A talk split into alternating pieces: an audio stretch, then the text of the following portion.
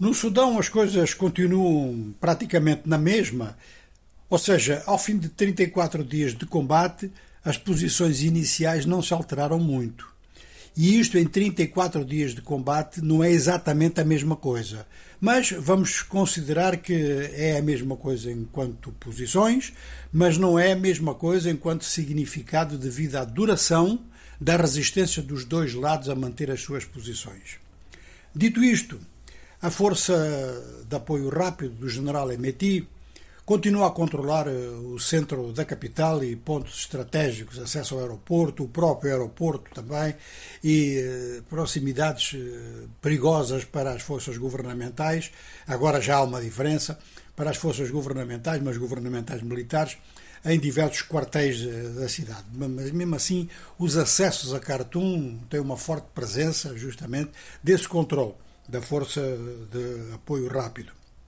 Agora, em outras cidades eh, do oeste do país, eh, no Darfur e no Kordofan, os combates também são duros e foram anunciados alguns precisamente nesta noite. No leste do país, portanto na região mais ou menos do litoral, litoral e proximidades, é que a situação está em paz.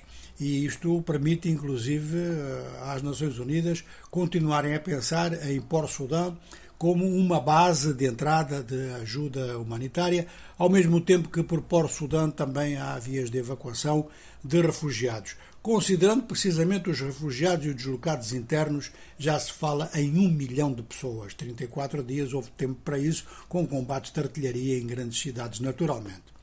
Em Khartoum mesmo, eh, as grandes lutas parecem então travar-se nas proximidades das pontes do rio Nilo. Todas elas são estratégicas, ligam Khartoum ao Omdurman.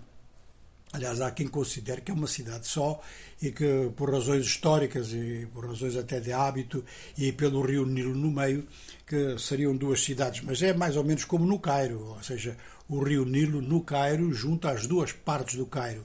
E no caso de Khartoum, então é Khartoum e Omdurman com aquelas pontes ali que estão a ser muito disputadas. O que há de novo é do ponto de vista político formal. É claro que desde há bastante tempo que o general Emeti não fazia mais parte da junta militar. Era o número 2 da junta. Agora foi demitido formalmente e para o seu lugar Malik Agar. Malik Agar era governador da província do Nilo Azul isto após um acordo que ele fez com o ex-presidente Omar al-Bashir, porque naquela altura ele dirigia o movimento de libertação do Sudão do Norte e tinha ligações, inclusive, ao general eh, John Garang, que estava mais preocupado com o sul do Sudão, mas que tinha, digamos que, um, um certo reflexo eh, no conjunto das forças políticas do, do Sudão, isto antes de haver a, a separação. Ora, Malik Agar, então agora o número 2, eh, da, da junta governativa.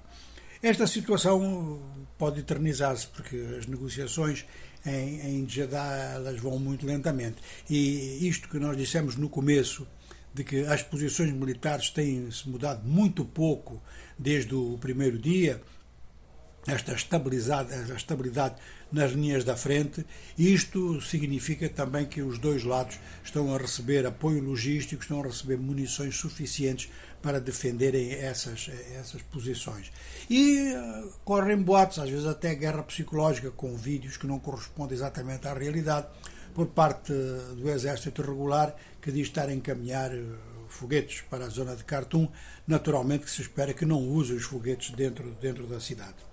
Vamos só fazer uma breve referência à República Democrática do Congo, onde amanhã está marcada uma grande marcha, que se espera que venha a ser uma grande marcha da oposição.